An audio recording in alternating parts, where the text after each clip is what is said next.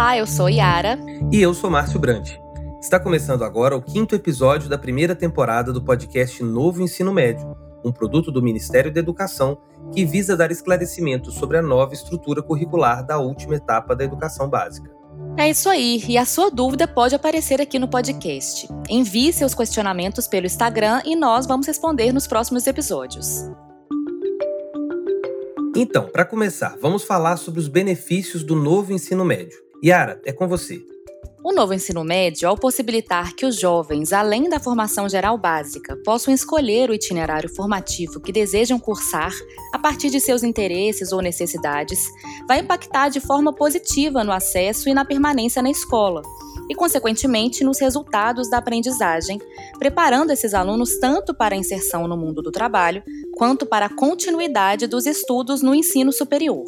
Yara, e por que a flexibilização é tão importante para o atual contexto educacional? Bom, Márcio, as taxas de evasão e abandono escolar dos estudantes de ensino médio ainda são bastante altas.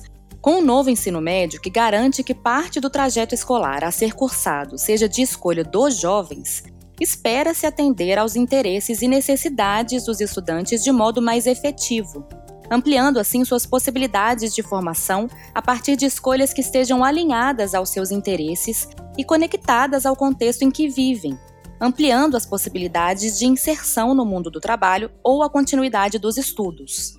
É isso aí, pessoal. O novo ensino médio visa fortalecer o protagonismo juvenil e contribuir para aumentar o interesse do jovem pela escola e, consequentemente, contribuirá para sua permanência e melhoria dos resultados da aprendizagem. Márcio, veja que interessante a pergunta enviada por um de nossos ouvintes. Adolescentes de 14 anos, que é a idade média de quem entra no ensino médio, estão prontos para escolherem a sua carreira? Não é precoce? Vamos à resposta? Claro, essa pergunta é muito interessante. O novo ensino médio cria espaços e tempos de diálogo com os estudantes, com o objetivo de demonstrar aos jovens suas possibilidades de escolha, promover a reflexão sobre suas necessidades interesses de modo a orientá-los para que suas escolhas sejam responsáveis e assertivas. As escolas de ensino médio deverão ofertar diferentes estratégias pedagógicas ou uma unidade curricular específica sobre o projeto de vida que possibilitará aos estudantes refletir sobre o que desejam e conhecer as possibilidades do novo ensino médio.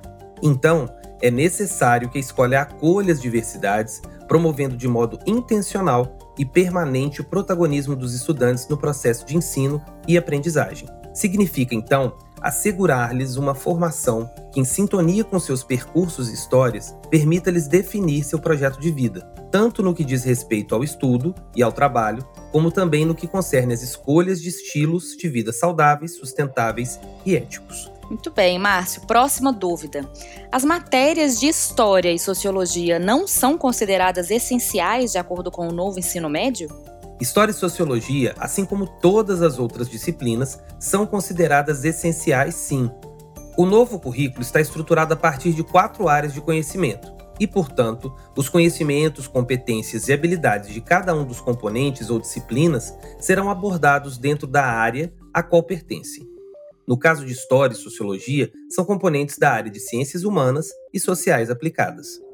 Márcio, entendi. Então, as aprendizagens essenciais definidas na Base Nacional Comum Curricular do Ensino Médio estão organizadas por áreas do conhecimento, linguagens e suas tecnologias, matemática e suas tecnologias, ciências da natureza e suas tecnologias, ciências humanas e sociais aplicadas, conforme estabelecido na Lei de Diretrizes e Base da Educação Nacional e nas Diretrizes Curriculares Nacionais para o Ensino Médio.